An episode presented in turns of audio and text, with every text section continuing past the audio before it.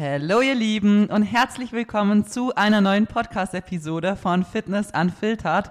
Mein Name ist Carmen, ich bin hauptberuflich tätig als Fitness- und Online-Coach und habe natürlich neben diesem Podcast hier noch ganz, ganz viel fitnessrelevanten Content und ganz viele Rezepte vor allem auf Social Media. Deswegen könnt ihr da mal gern bei Instagram vorbeischauen. Da würdet ihr mich unter Carmen-Feist-Coaching finden. Und in der heutigen Podcast-Episode quatschen wir über das Thema ähm, freies Training, also mit Langhandel, mit Kurzhandel und Gerätetraining. Was davon ist besser? Was sind die Vorteile? Was sind die Nachteile des jeweiligen?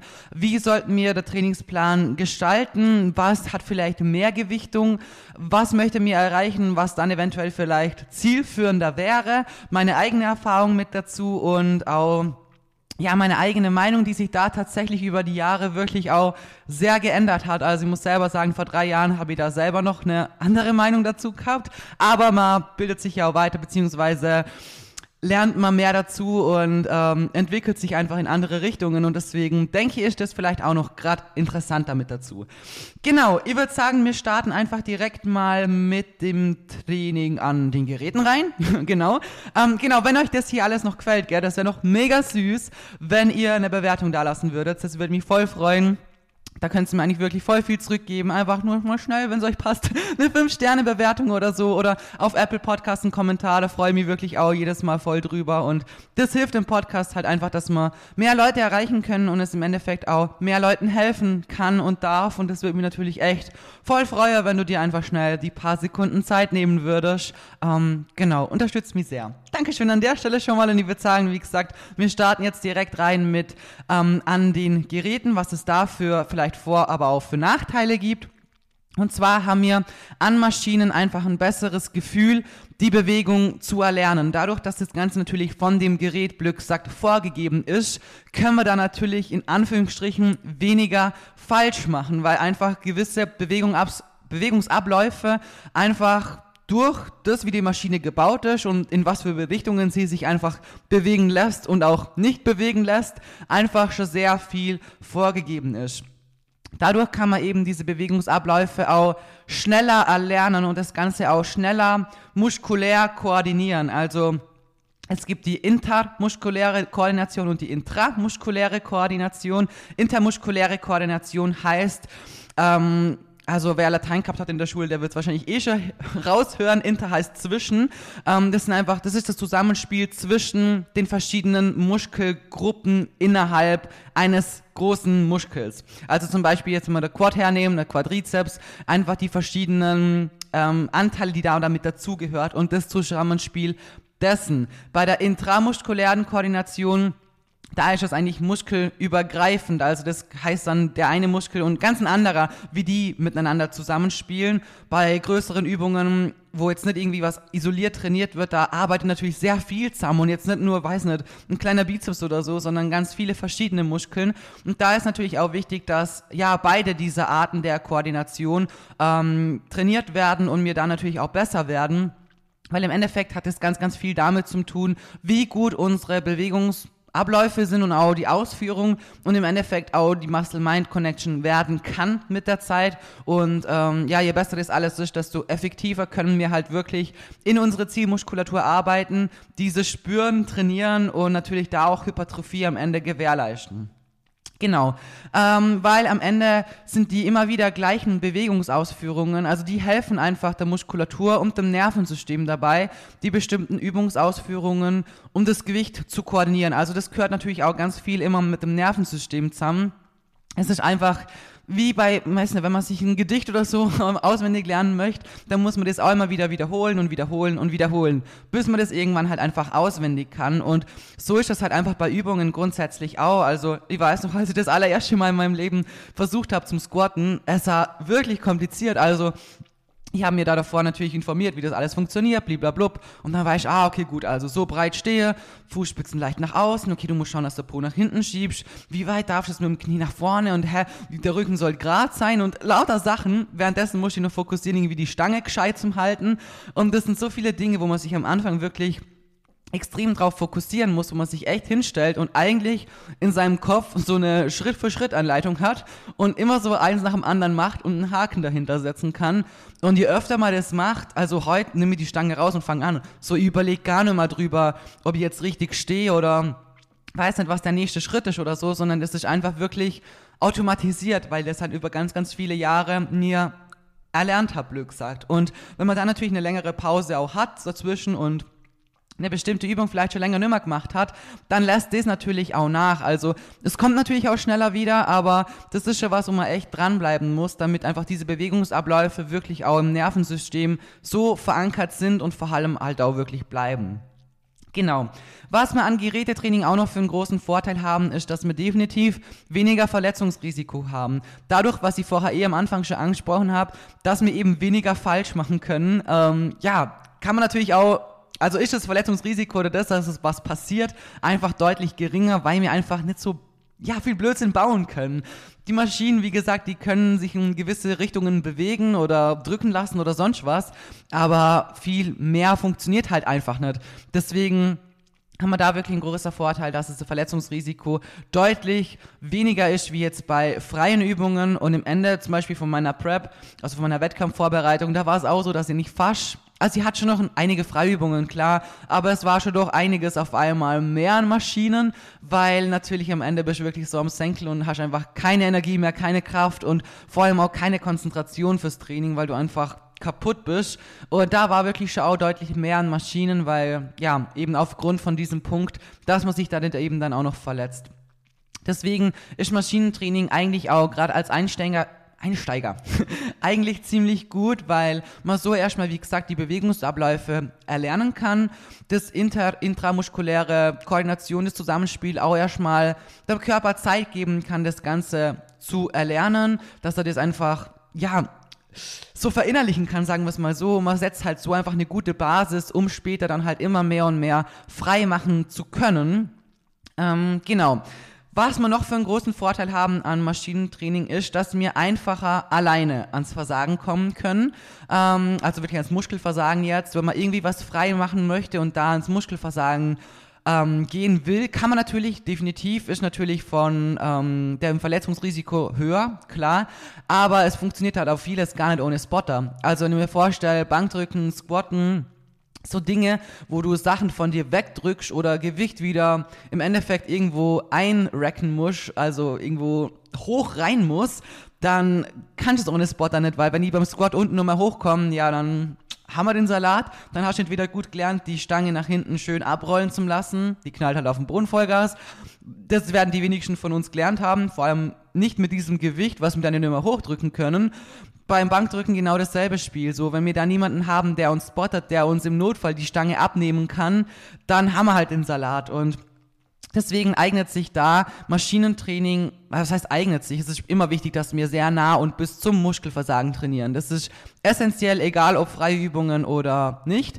Aber im Endeffekt ist es halt an Geräten einfacher, das Ganze zu erreichen. Vor allem halt eben auch ohne Spotter, ohne dass wir jemanden brauchen, der uns da hilft und am Schluss uns vielleicht noch das Leben halb rettet. genau. Ähm, dann haben wir noch den großen Vorteil, dass wir ähm, die einzelnen Muskelgruppen isolierter trainieren können. Bei großen mehrgelenkigen Übungen haben wir immer ganz viele verschiedene Muskeln, die da natürlich zusammenspielen. Also wenn wir jetzt einen Squat wieder hernehmen, also eine Kniebeuge, dann haben wir da ganz viele Muskeln. Also sind nicht nur die Beine beteiligt. Allein oben, dass wir die Stange halten können, dass wir da wirklich Spannung aufbauen können diese Stange schön auf unserem Trapez abliegen kann.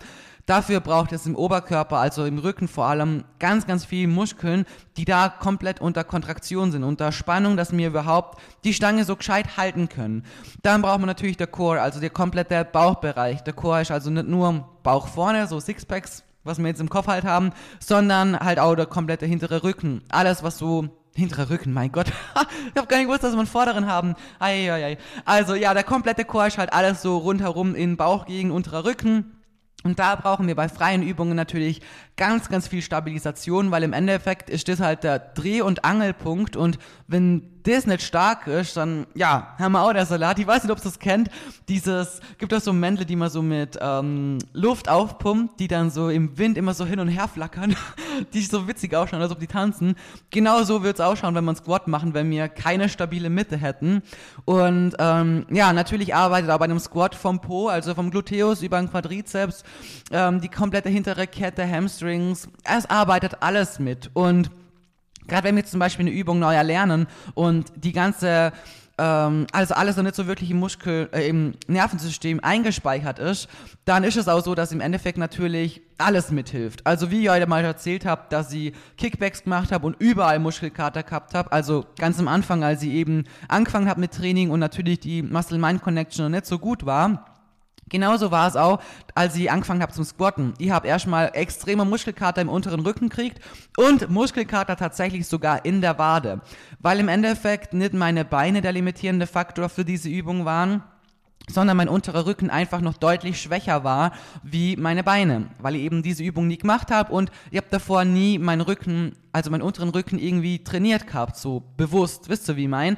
Und das war im Endeffekt natürlich was, was mir schon zum Verhängnis worden ist, weil ich eigentlich nicht so trainieren habe können, dass meine Beine so belastet worden sind, dass es eigentlich ähm, zielführend gewesen wäre für diese Übung, sondern der limitierende Faktor war halt einfach mein unterer Rücken und da hilft euch kein Gürtel und gar nichts, sondern da hilft euch Zeit, Geduld und ganz, ganz viel Arbeit, dass diese Muskelgruppe, die hinterherhängt, einfach ähm, mitziehen kann und die Zeit kriegt, auch sich anpassen zu können und wachsen zu können. Und es hat halt einfach dauert, weil ich eben früher keinen sinnvollen Trainingsplan gehabt habe. Und ja, natürlich gibt's dann immer irgendwo muskuläre Disbalancen die muss man natürlich ausgleichen. Und um muskuläre Disbalancen ausgleichen zu können, eignen sich natürlich keine großen mehrgelenkigen Übungen, weil da halt einfach alles drumherum mitspielt. Das heißt, dafür wäre zum Beispiel Maschinentraining eben sehr, sehr gut, weil wir da ganz isoliert sagen können, hey, okay, gut, ich möchte jetzt die und die Muskelgruppe trainieren. Klar, wenn wir jetzt eine Beinpresse machen, haben wir da auch mehr was integriert ist, aber egal ob das eine Seithebemaschine ist, ein Bizeps Curl oder ein Beinstrecker, ein Beinbeuger, das sind schon wirklich sehr, sehr isolierte ähm, Maschinen und da arbeitet halt auch wirklich durch das, dass wir da reinsitzen, sich gescheit einstellen, uns da reinklemmen, reinpressen, reindrücken, wie auch immer wir das nennen wollen, dadurch kann halt einfach fast nur diese Zielmuskulatur arbeiten. Wir sind eigentlich fast ja dazu gezwungen, richtiger zum Arbeiten und da kann natürlich zum Beispiel ein Schwachstellentraining besser und effektiver erfolgen, um eben den Körper erstmal so muskulär aufzubauen, dass diese Disbalancen nicht später der limitierende Faktor bei XY an Übungen halt ist. Genau. Und ähm, durch, das, durchs Ausführen genau von schwerer Grundübungen wird unser Körper natürlich auch echt stärker belastet. Also die Belastung für die Gelenke, Sehnen, für den Rücken, für passive Strukturen und so, das ist natürlich enorm. Und die Ermüdungserscheinungen, die setzen auch vermehrt und vor allem auch schneller ein. Das heißt zum Beispiel, eben wie ich vorher schon gesagt habe, man braucht sehr, sehr viel Kopfarbeit. Und Squat braucht sehr viel ähm, ja, sehr viel Konzentration. Also egal, ob man jetzt diese Übung schon komplett in sich verinnerlicht hat und nur mal überlegen muss, wie man sich da hinstellt oder sonst was. Also dies, was jetzt, wovon ich jetzt rede, ist einfach sehr viel Kopfarbeit im Sinne von, du musst die echt extrem krass konzentrieren und fokussieren, dass du diese Übung ähm, richtig ausführst und vor allem halt auch eben nichts passiert. Also dass du im Endeffekt da wirklich auch so an dein Versagen gehen kannst. Es braucht sehr, sehr viel Konzentration, wirklich extrem. Und das ist eben mitunter eben auch ein Punkt gewesen, warum am Ende von der Wettkampfvorbereitung doch einige Sachen, zum Beispiel eine freie Kniebeuge, entfernt wird und da vielleicht lieber irgendwie was Geführtes in der Maschine gemacht wird, weil du eben diese Konzentration nicht mehr aufweisen kannst. Also ich weiß es selber, wie es war. Ich habe mir gedacht, das wird nicht so schlimm, aber am Schluss war ich wirklich so kaputt, ich konnte mich nicht mehr konzentrieren. Also ich war eh schon kaputt wie blöd und habe nur gehend während dem Training und ich habe ich hätte keine Kniebeugen frei machen können. Nur mit so einem Larifari-Gewicht, dass ich da ein bisschen rumpump. Weil alles weitere hat die einfach keinen Kopf dafür. Das ist echt krass. Und ich glaube, das kann man sich eigentlich nur vorstellen, wenn man das Ganze mal selber so durchlebt hat. Aber ja, da ist mir wirklich auch nochmal krass bewusst geworden, eben wie viel Kopfarbeit das Ganze halt einfach braucht, wenn man eben so frei trainiert. Genau. Sorry. Ähm, Genau, dann würde ich sagen, ach nee, einen Punkt habe ich noch für euch. An Maschinen sind Intensitätstechniken leichter anwendbar. Also es gibt ja ganz, ganz viele verschiedene Sachen, die man machen kann. Von Dropset, Giant Set, äh, letzter Satz, Restpause, ähm, bei Death gibt es verschiedene Sachen, wie man was gestalten kann. Also da könnt ihr euch jetzt 100 Sachen aufzählen. Und natürlich ist es an Maschinen leichter, gewisse Intensitätstechniken ausführen zu können. Genau, ich glaube, das muss ich auch nicht wirklich weiter ausführen, weil das dürfte sich eigentlich von selbst erklären. Und ähm, genau, Nachteile, was ich eh vorher schon leicht angeschnitten habe, ist, dass wir eben weniger Stabilisierungsarbeit leisten müssen. Also ähm, gerade eben am Bauch zum Beispiel, wie gesagt, du sitzt die rein und dadurch, dass du halt sitzt, dass du bei einem Beinbeuger zum Beispiel sitzen, irgendwie wirklich da reingedrückt wirst und die Maschine so einstellst, dass du eigentlich von jeglicher Seite da reindrückt wirst. Ähm, natürlich musst du viel weniger stabilisieren. Das ist ja eben der Vorteil davon, dass du isoliert in eine Übung reinkommst, weil du alles andere, dumm gesagt, maximal ausschalten kannst. Aber im Endeffekt, ähm, ja, trainierst halt dann eben auch nur diese Muskelgruppe und so vom Core und von der Stabilität Qualität, die du insgesamt für sehr vieles anderes brauchst, ist das natürlich so nicht das Beste, was wir machen können. Genau. Und was man auch noch sagen muss, ist, dass Maschinen vor allem auch nicht jedem passen. Egal, ob das jetzt von der Körpergröße ist, da kann Basti wirklich ein Lied davon singen. Durch das, dass er einfach über zwei Meter groß ist, hat er mit ganz, ganz vielen Maschinen Probleme und kommt dann nicht rein. Er ist dann zu groß dafür oder der Bewegungsablauf oder die Range of Motion kann er nicht voll ausführen, weil er einfach zu lange Beine hat oder ähm, er kann zum Beispiel bei, es gibt so, ich glaube von Hammer Strength kommt die, so eine Bankdrückmaschine, ich glaube das Schrägbank oder so, da quetscht er immer noch mal unten, wo das Gewicht eigentlich, also wo man das ablegen kann, da muss er immer noch Sachen reinquetschen, damit er überhaupt die Mobilität hat, in die Maschine reinzukommen und seine Arme da platzieren zu können dahinter, weil sich das anhand der Armlänge und so weiter einfach nicht ausgeht. Also das ist schon wirklich brutal und ich persönlich bin jetzt nicht der extreme Überriese, ich bin 1,71 groß oder klein, normal halt einfach, würde ich sagen und ich passe einfach auch nicht für jede Maschine. Es gibt Maschinen, die sind mir tatsächlich zu groß, äh, ich glaube, die kommen auch von. Nee, von Technogym kommen die, genau, die schwarz-gelben Maschinen. Da gibt es einige Plate-Loaded. Ähm, die sind echt ziemlich gut, aber für mich persönlich, wenn ich da reingehe, ich habe sehr kurze Beine für meine Größe. Also die kommen bei manchen Maschinen echt null klar. Die gehen einfach nicht. Das fühlt sich einfach an, als ob mir so die Hälfte der Range of Motion fehlt.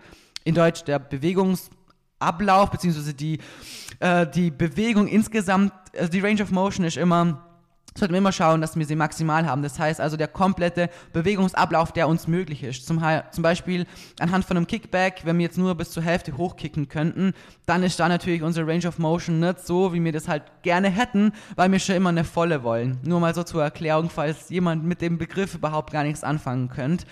Und ähm, genau dasselbe Beispiel habe ich auch mit ganz, ganz vielen Hip Thrust Maschinen. Es gibt für mich persönlich nur eine, die für mich persönlich gut funktioniert. Deswegen nenne ich jetzt auch keinen Namen, weil diese Maschine nur für mich persönlich gut funktioniert. Es gibt andere, die kommen mit anderen Maschinen vielleicht wieder besser klar oder für die passt die nicht so gut. Es hat ganz viel damit zu tun, wie groß du bist, wie die Verhältnisse von Oberkörper zu Unterkörper sind.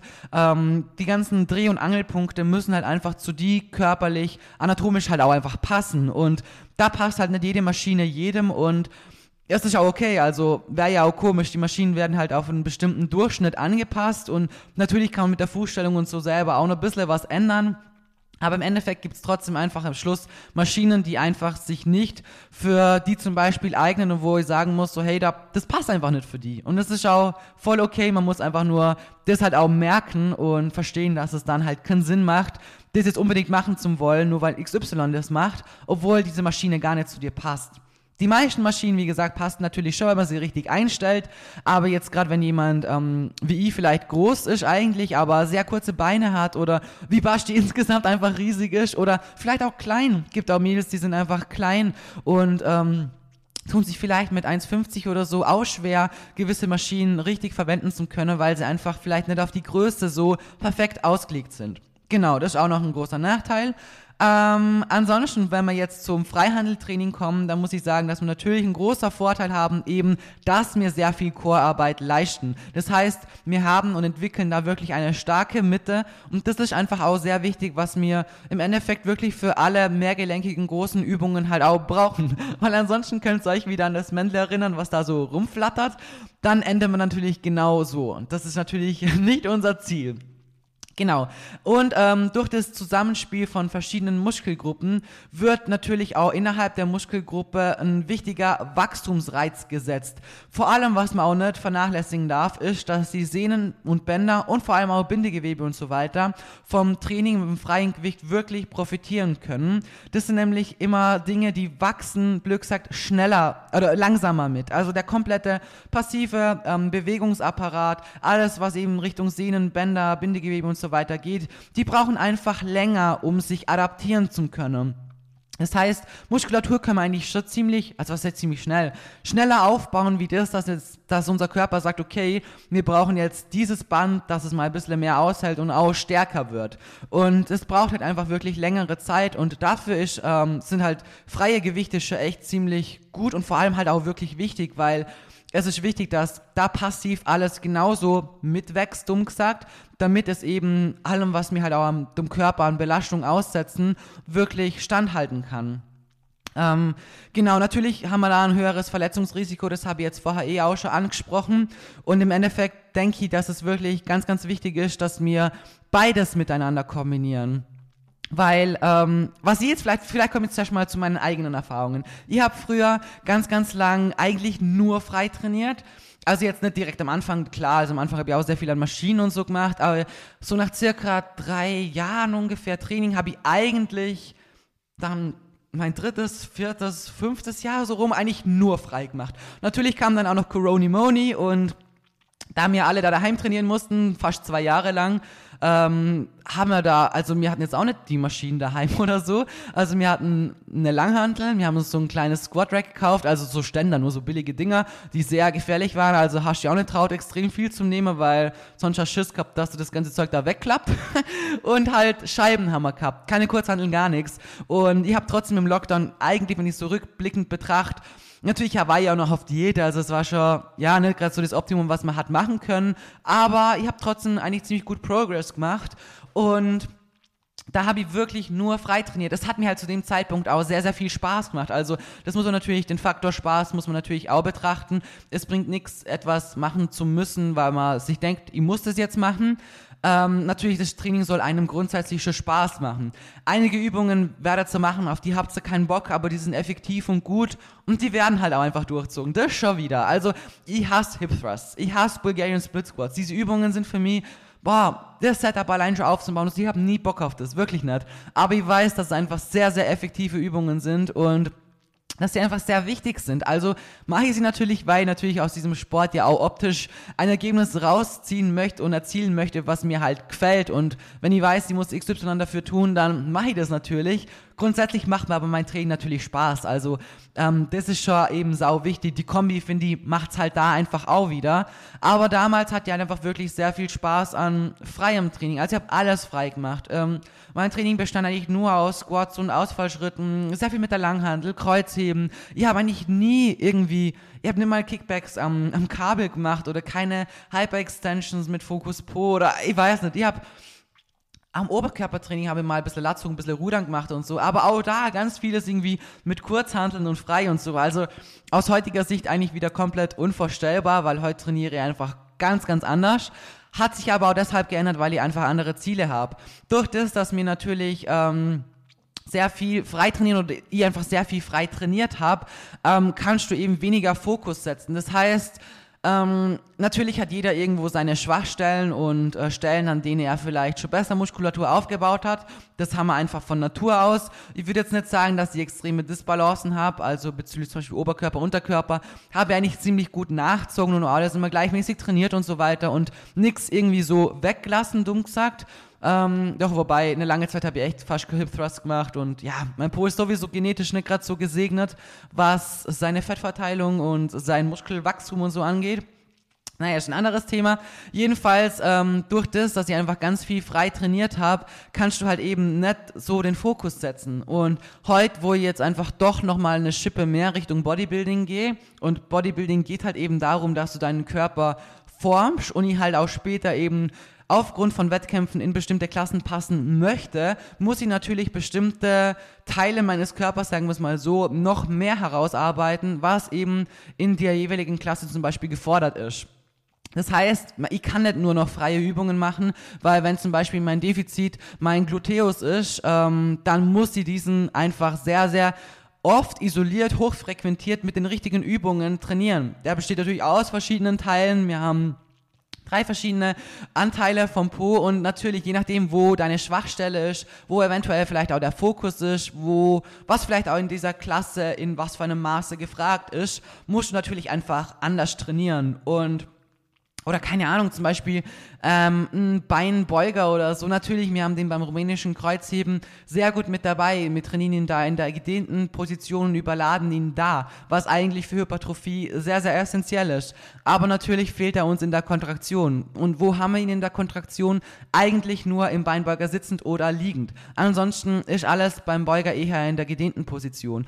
Es ist beides wichtig, eben in seinem Trainingsplan in gewissen Phasen einfach zu integrieren und je nachdem eben, was unser Ziel ist, ähm, muss man aber an einem gewissen Zeitpunkt halt einfach auch ein bisschen, ähm, ja, zielorientierter halt einfach arbeiten. Und da kommt man am Schluss, für das, wo ich jetzt halt hin möchte, mit nur freiem Training halt einfach nicht so gut hin, wie wenn man das Ganze kombiniert. Also ich trainiere heute immer noch sehr, sehr viel frei. Ich mache Kreuzheben, ich habe Hip Thrusts.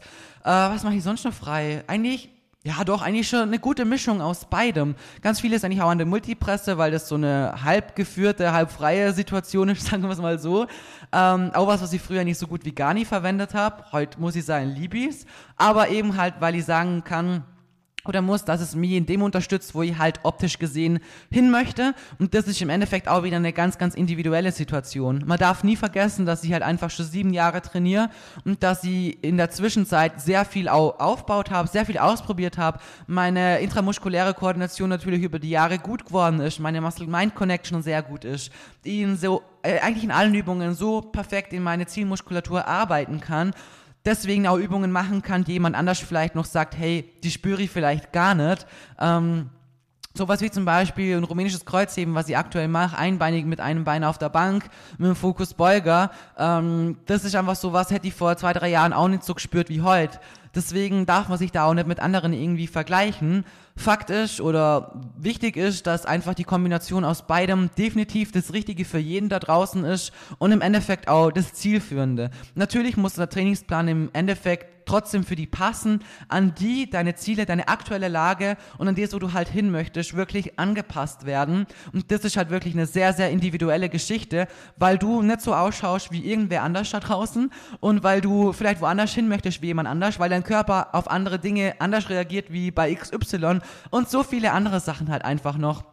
Deine Vorgeschichte, was hast du aufgebaut, wie lange trainierst du schon? So viele Dinge spielen da halt einfach eine große Rolle. Und deswegen vielleicht als kleiner Reminder hier an der Stelle, kopiert nicht Pläne von XY, nur weil die Person jetzt so ausschaut, heißt erstmal nicht, dass sie durch diesen Plan so geworden ist. Ihr wisst nicht, was davor war, wie lange die schon trainiert, wie sie vielleicht auch genetisch gesehen, vielleicht auch manchmal in manchen Situationen gesegnet ist und so viele andere Dinge halt einfach noch. Das Wichtige ist, dass ihr für euch in eurer jetzigen Situation, wie ihr jetzt da steht, den richtigen Plan für das habt, wo ihr später auch hin wollt. Und das ist wirklich ein Plan, der einfach bei jedem einfach anders ausschaut. Natürlich gibt es gewisse Übungen, die immer gut sind. Also ich werde nie in meinem Leben sagen, dass Hip Thrusts nicht gut für den Po sind. Die sind immer, das ist einfach eine der besten Übungen für den Po. Kann man einfach nichts anderes sagen. Aber im Endeffekt, ähm, ob du sie jetzt am Anfang machst oder zum Schluss oder ob oder wie du das Ganze gestaltest, in was für einer Art, in was für Intensitätstechniken du benutzt und so viele andere Dinge einfach, was für ein Split, das sind alles so Dinge, die müssen wirklich zu dir als Person einfach passen. Und das war mir zum Schluss einfach nochmal wichtig zum sagen, weil da einfach auch ganz viele immer nur Sachen kopieren und einfach ganz viele Influencer, muss ich einfach an der Stelle leider sagen, das einfach ausnutzen hey, habt ihr Bock auf mein Booty-Training? Natürlich, äh, wenn Influencer XY richtig geilen Arsch hat, muss man so sagen, natürlich hätte ich früher auch Bock gehabt, dieses Training zum sehen. Warum? Weil ich mir gedacht hätte, wenn ich jetzt so trainiere wie diese Person, dann kann ich das auch erreichen. Aber dabei habe ich niemals so weit gedacht oder verstanden, dass die Person ja vielleicht eben auch schon sieben Jahre trainiert, dass die Person vielleicht ähm, diesen Po jetzt nicht hat aufgrund von diesem Training, sondern aufgrund von all dem, was sie halt in ihrer Vergangenheit davor auch schon gemacht hat, an dem, was sie zum Beispiel an der Ernährung macht, wie lange sie das schon durchzieht. Das sind so viele Sachen, auch Genetik, wie gesagt, wieder Fettverteilung, auch zum Beispiel die, ähm, äh, wie du halt selber hey, jetzt fällt mir das Wort, die Dimensionen einfach, von Taille zu Po und so weiter. Da spielen so viele Sachen einfach mit rein und es ist wirklich mir ganz wichtig an der Stelle, das einfach zu betonen, dass ihr da nicht Sachen kopieren sollt. Und das ist auch der Grund, weshalb ich persönlich immer nur Ausschnitte teile. Selbst wenn ich was in ein Reel verpacke oder so, es sind immer nur Ausschnitte. Es ist nie immer diese Reihenfolge und so weiter, weil ich eben nicht möchte, dass jemand was kopiert, weil ich wirklich ganz ehrlich für mich selbst weiß, wo meine Defizite sind, wieso mein Trainingsplan so ist, wie er ist. Und weshalb es halt auch Sinn macht für mich persönlich, das zum Beispiel in dieser Reihenfolge zu machen oder das und das integriert zu haben. Und ähm, wisst ihr, wie ich meine? Ich weiß halt, dass es für mich persönlich, für mein aktuelle, meine aktuelle Situation und da, wo ich hin möchte und vor allem, wie ich persönlich zum Beispiel auch Disbalancen habe, Aufbau und so weiter, ist für sich für mich halt einfach eignet. Und ich möchte es dann nicht ausnutzen, dass dann jemand sagt, ich kopiere das komplett und sich dann eigentlich erhofft, dasselbe Ergebnis erzielen zu können, wobei das einfach schlichtweg nicht möglich ist. Das ist einfach so. Du kannst die beste Version aus deiner selbst werden und du kannst krasse Gains rausholen und du kannst auch so eine krasse Transformation, wie ich geschafft habe, definitiv ausschaffen. Mit der richtigen Zeit, mit dem richtigen Training, der richtigen Ernährung, den richtigen Plänen im Hintergrund und so weiter, ist es definitiv machbar für jeden da draußen. Aber wie gesagt, da muss halt das alles zu dir passen und der Weg ist für die ein komplett anderer wie der von mir. Ich, blöder Vergleich, ich komme aus Österreich, du kommst von irgendwo anders, wahrscheinlich nicht genau aus demselben Ort wie ich. Wenn wir jetzt beide irgendwo Richtung Italien laufen müssen oder so, dann würde jeder von uns ein anderer Weg laufen, weil wir einfach nicht denselben Ausgangspunkt haben. Und genauso ist es halt im Sport auch. Unsere Ausgangslage und das, wo wir vielleicht auch hin möchten, vom Ziel her und so weiter, das ist komplett anders. Das heißt, die Reise und der Weg wird ganz, ganz anders stattfinden und ablaufen. Und im Endeffekt muss jeder seinen eigenen persönlich richtigen Weg gehen, mit den richtigen Plänen, der richtigen Karte in der Hand, um auch an dem Ziel anzukommen, wo wir uns halt, ja, wo wir uns halt gesteckt haben. Genau. Und je nachdem, ist eigentlich voll der gute Vergleich, muss ich gerade sagen. Je nachdem, wo wir halt auch starten, von unserer Ausgangslage her, dauert es halt auch länger, bis wir vielleicht da irgendwo in Rom oder so ankommen sind. Jemand, der vielleicht aber schon auf halber Strecke ist und irgendwo schon, weiß nicht, Anfang Italien rumkrümpelt oder so, natürlich wird die Person schneller bei Rom ankommen sein, weil die Ausgangslage und die Lage, von der sie jetzt startet, einfach schon näher am Ziel ist. Das dürft ihr natürlich auch nicht vergessen. Genau. Das war echt ein schöner Vergleich, muss ich sagen. Ich glaube, mit diesem Vergleich schließe ich das Ganze ab. Es ist, wie gesagt, beides wichtig. Es sollte beides in euren Plänen sein. Ähm, die Mischung macht das Ganze. Eine gute, kluge Kombination aus beidem angepasst an eure Ziele, eure Defizite. Und im Endeffekt, wie gesagt, hat beides seine Vor- und Nachteile. Ich hoffe, das ist in diesem Podcast auch gut ersichtlich worden, was wir halt auch für Vor- und Nachteile haben. Und wie gesagt, große Übungen, mehrgelenkige Übungen sind geil. Man kann damit auch nur damit tatsächlich auch sehr viel erreichen, natürlich. Also, wie gesagt, ich habe eine sehr lange Zeit einfach nur so trainiert. Heute weiß ich, dass ich meine Ziele, die ich optisch habe, definitiv dadurch alleine nicht erreichen kann. Ich bin aber auch schon auf einem anderen Level wieder, wie viele andere vielleicht. Also, es ist kein Schwarz-Weiß-Denken. Ein Trainingsplan sollte bunt gemischt sein und nicht nur ein bisschen von hier, sondern einfach eine gute, schöne, kluge, angewandte Mischung. Genau. So, ich hoffe, ihr könnt euch ein bisschen was helfen. Ich wünsche euch jetzt einen wunderschöner Tag, Abend, wenn auch immer ihr das hört. Und wir hören uns in der nächsten Episode.